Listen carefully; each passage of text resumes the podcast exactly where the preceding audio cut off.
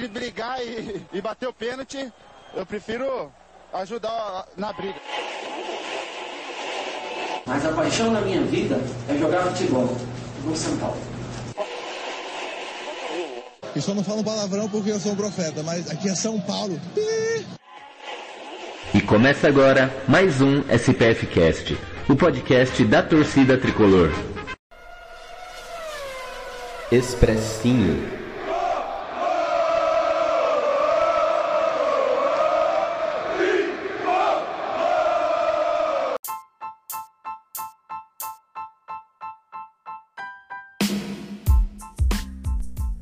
Fala torcida tricolor, Gustavo Canato na área para trazer mais um expressinho para vocês. Cara, frustrado, muito frustrado com a partida de hoje, um jogo que nós já sabíamos que ia ser um jogo muito complicado contra o Fortaleza, terceiro colocado no Campeonato Brasileiro, mas as circunstâncias da partida deixaram a gente torcedor tricolor muito chateado, muito incomodado.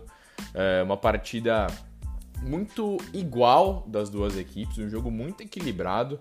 O São Paulo que veio numa estratégia voltando com 3-5-2, a volta também do Benítez e do Reinaldo ao time titular. O São Paulo foi com Thiago Volpe no gol, o trio de zagueiros Bruno Alves, Miranda e Léo. Daniel Alves, Luan, Nestor e Reinaldo. Nestor ganha a vaga do Lisieiro.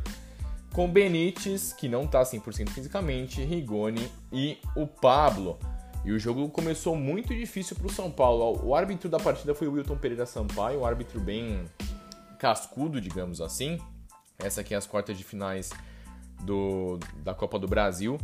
E o jogo muito equilibrado desde o início. Na verdade, Fortaleza começou melhor. O time é muito bem montado pelo Juan Pablo Voivoda, um time muito veloz, muito técnico, que incomoda muito os adversários, principalmente jogando fora de casa com gramados muito bons, diferentemente da Arena Castelão. E hoje não foi diferente. O Fortaleza, desde o início, macetando o São Paulo, marcando em cima, o São Paulo com dificuldades, Fortaleza criando a primeira grande chance do gol, né, numa finalização do Wellington Paulista que a bola bate na trave, depois o Fortaleza continuou é, forte e atacando com perigo, mas aos poucos o São Paulo foi melhorando na partida e criando as suas principais chances. Rodrigo Nestor muito bem na partida. É, o Benítez se apresentando, dando alguns bons passos, o Rigoni se movimentando muito. E um desses lances, o Daniel Alves apareceu pela minha direita e deu um, putz, um passe magistral para o Rigoni, que saiu na cara do gol, dominou. A bola bate na barriga dele, se ajeitou, ele chutou mal em cima do Boeck, que fez a defesa. Logo na, logo na sequência, ali na, mais ou menos na metade do primeiro tempo, o, o São Paulo teve mais uma grande chance com o Daniel Alves num cruzamento, levantamento, lançamento putz, muito bem feito pelo, pelo Benítez. A defesa do Fortaleza vacilou. O Daniel sai na cara do gol, chuta. O Black faz a defesa, a bola volta com o Daniel, que faz o passe para trás do Bruno Alves sozinho, isola a bola. Essas foram as duas melhores chances do São Paulo no, no primeiro tempo. É, o São Paulo fez uma boa metade ali de primeiro tempo, encurralando, podendo ter aberto o placar é, com essas possibilidades. Após isso, o São Paulo deu um pouco de espaço, o Reinaldo participou pouco pelo lado esquerdo, o Daniel teve essas boas chegadas, mas o Daniel muito mal defensivamente, é, vacilando demais, deixando de fazer o simples e, e tomando bola nas costas. Ele teve muita dificuldade com o David e o Fortaleza acabou finalizando o primeiro tempo melhor. Ainda assim, foi um jogo muito equilibrado. É, o Fortaleza teve chances também na reta final do primeiro tempo. Se o jogo tivesse acabado 2 a 2 só no primeiro tempo, é, teria sido um resultado justo, porque foram grandes chances criadas pelas duas equipes. Eu gostei muito do miolo de zaga do São Paulo. É, Bruno Alves, Miranda e Léo super bem, o Luan muito bem protegendo a defesa. E só que o Volpe novamente, mais uma partida, o Volpe muito inseguro, cara. É difícil explicar o que está acontecendo com o Thiago Volpe, um goleiro muito bom, dos melhores do Brasil nas últimas temporadas e que desde o jogo contra o Palmeiras, é, desde o, aquela falha sofrida no gol do Palmeiras do Patrick de Paula, o Volpe não se encontra mais. São jogos e jogos falhando, vacilando. Foi assim contra o Grêmio, que o São Paulo venceu. Foi assim também, se não me engano, a derrota contra o Palmeiras na eliminação.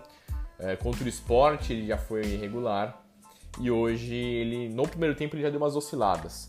E foi assim que acabou a primeira etapa, com os dois times bem, podendo aí ter um jogo com gols só no primeiro tempo.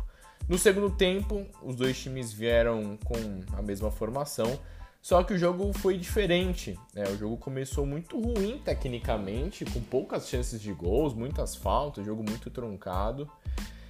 E o Benítez sentindo muito físico, o Rodrigo Nestor, que fazia até uma boa partida, sentiu uma indisposição. E o São Paulo ficou assim meio campo e não conseguia atacar. E o Fortaleza também não tinha muitas chances de perigo. Até que o Crespo fez duas alterações que mudaram o rumo da partida. Tirou o Nestor e o Benítez para colocar o Sara e o Lisiero. O Lisiero é, descansado, que faz uma grande temporada, e o Gabriel Sara, um cara mais encorpado para o meio-campo para ajudar o São Paulo na, nos contra-ataques, nas jogadas mais incisivas. E deu certo. Tanto o Lisiero quanto o Gabriel Sara entraram muito bem. O São Paulo é, melhorou um pouco a partida. E a partir ali dos 24 minutos as coisas mudaram. O jogo houve teve uma inversão muito grande porque em uma grande jogada do Reinaldo no contra-ataque, ele aciona o Rigoni na ponta direita, no bico direito. Ele recebe, faz a finta, corta por meio, eh, manda um balaço e a bola morre no fundo do gol. São Paulo abrindo o placar é, com Emiliano Rigoni, o principal jogador do São Paulo na temporada. Que jogador é o Rigoni? É um cara que dá explosão, dá velocidade, drible, finalização, joga com as duas pernas, arrisca, vai para cima e ele fez um belíssimo gol.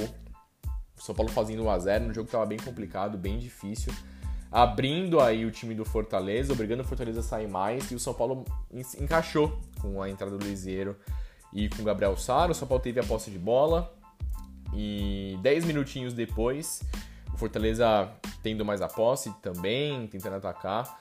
Num contra-ataque muito bem executado do São Paulo, Liseiro roubando a bola no meio campo e dando um, um passe maravilhoso. O arco e a flecha, né? O passe do arco do Liseiro e a flecha o Rigoni saindo em velocidade. Na cara do gol, ele adianta e faz o 2 a 0 num tapa muito consciente para muita comemoração é, do banco de reservas do, do, São Paulo, da comissão técnica. O São Paulo abrindo 2 a 0 assim como como foi contra o Vasco. Um time muito chato, muito bem treinado, muito bom do Fortaleza e parecia que aí o jogo tinha morrido. É, é, foi assim que a gente imaginava é, a partida. Acabou que o Crespo cometeu um, um, grande equívoco, um grande erro. É, quatro minutos após o gol do São Paulo, após 2 a 0 ele fez uma alteração ele tirou o Rigoni, o principal jogador de São Paulo, o jogador que deu mais profundidade, velocidade, fez dois gols. Tava bem fisicamente, estava inteiro. E pôs o Luciano. Uh, e assim, o São Paulo perdeu a referência técnica, perdeu o jogador de velocidade do contra-ataque. O Pablo continuou em campo. O Pablo fez uma partida taticamente interessante, é, dando muito gás, voltando na marcação, dando, ajudando o time. Até porque o, o Benítez não tá bem fisicamente, não tava dando muito combate, então foi uma, uma opção importante você ter o Pablo em campo, mas mexeu mal, cara. Rigoni, o Crespo mexeu mal. Acabou que no minuto seguinte da alteração, um lance do Fortaleza, um, putz, um passe despretensioso, um lançamento despretensioso para dentro da área e o Volpe falhando novamente, saindo mal do gol, furando a bola e o Iago Pikachu apareceu sozinho para só empurrar a bola para o fundo do gol. A partir daí, o São Paulo perdeu um pouco a concentração. É, o sistema defensivo do São Paulo, é, os, os, três zagueiros estavam super bem na partida. O Daniel e o, e o Reinaldo fazendo um ótimo segundo tempo. O São Paulo muito bem encaixado. Mas após esse gol, as coisas mudaram. O time do São Paulo ficou mais nervoso. O Fortaleza foi para cima. O Voivoda mexeu no time, colocou o Fortaleza mais para frente. É, o Fortaleza teve chances de perigo. Apesar de São Paulo teve a chance de matar o jogo no 3 a 1 num belo lance de ataque na grande área, com o Daniel Alves servindo o Reinaldo, o Reinaldo chutando cruzado forte, e aí o Marcelo Boeck resolveu fazer uma grande defesa, mais uma grande defesa, evitando o 3 a 1 que mataria o jogo. E o Fortaleza seguiu indo para o ataque. E no penúltimo lance do jogo, uh, num, num, vacilo defensivo do São Paulo no cruzamento e o Romarinho, baixinho Romarinho sozinho na área para empatar a partida. Infelizmente, pessoal, infelizmente era um jogo ganho, 2 a 0 ali, faltando 10 minutos para acabar a partida. E o São Paulo vacilou, tomou os dois gols, muito em cima do Volpe. A gente tem que criticar o Volpe. O Volpe não tá bem. Eu acho ele um ótimo goleiro, mas a fase dele é muito ruim. E acabou que o Crespo não ajudou com a alteração. O São Paulo acaba jogando a vantagem no lixo, assim como foi no ano passado, quando o São Paulo no Morumbi abriu 2 a 0 contra o Fortaleza, encaminhou a classificação e tomou o empate do Fortaleza. O jogo foi para os pênaltis e o São Paulo passou nos pênaltis. E agora vai ter muita dificuldade lá, cara. Lá no, no Ceará. O São Paulo abriu uma vantagem maravilhosa e viu ela ruir, viu ela ir por água abaixo em 10 minutos, infelizmente. É, esse time do, do São Paulo, com a maioria dos titulares, é um time forte. Por mais que o Benítez não estivesse no seu melhor físico, ele pô, deu, deu um passes muito bons, ajudou o São Paulo na partida. Eu gostei do Reinaldo e do Daniel, sobretudo na parte ofensiva. Apesar do Daniel, no primeiro tempo, ter deixado a desejar é, sem a bola no campo defensivo. Mas, cara, chateado demais pelo resultado. São Paulo merecia a vitória. É, foi um jogo muito equilibrado, mas pelo 2 a 0 a gente não poderia deixar essa, essa vantagem cair por água abaixo. Agora é só mês que vem a partida. O São Paulo vai ter tempo para recuperar os seus outros atletas. Queria elogiar, além do Rigoni, que fez uma partidaça, é, o Miranda e o Bruno Alves. Incríveis, foram muito bem os dois. O Bruno, como há muito tempo não, não jogava bem, ele, ele jogou muito bem hoje. O Miranda excelente. É, acabou que o, lance do segundo gol foi em cima do Léo ali pelo lado esquerdo com o Reinaldo. Uh, mas é isso, pessoal. Bola pra frente, era uma vitória putz, excepcional pro São Paulo, pra moral do time.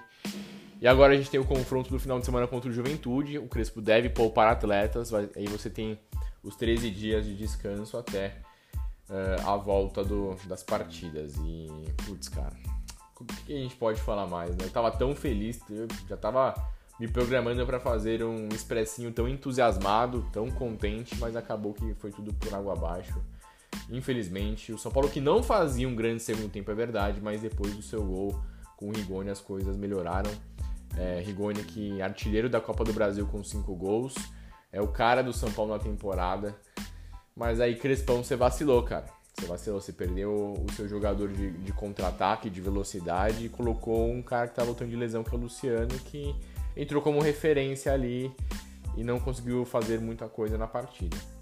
Fechou, pessoal? Esse aqui foi mais um expressinho, tá tudo aberto ainda é, nos jogos da Copa do Brasil, no jogo do São Paulo contra o Fortaleza.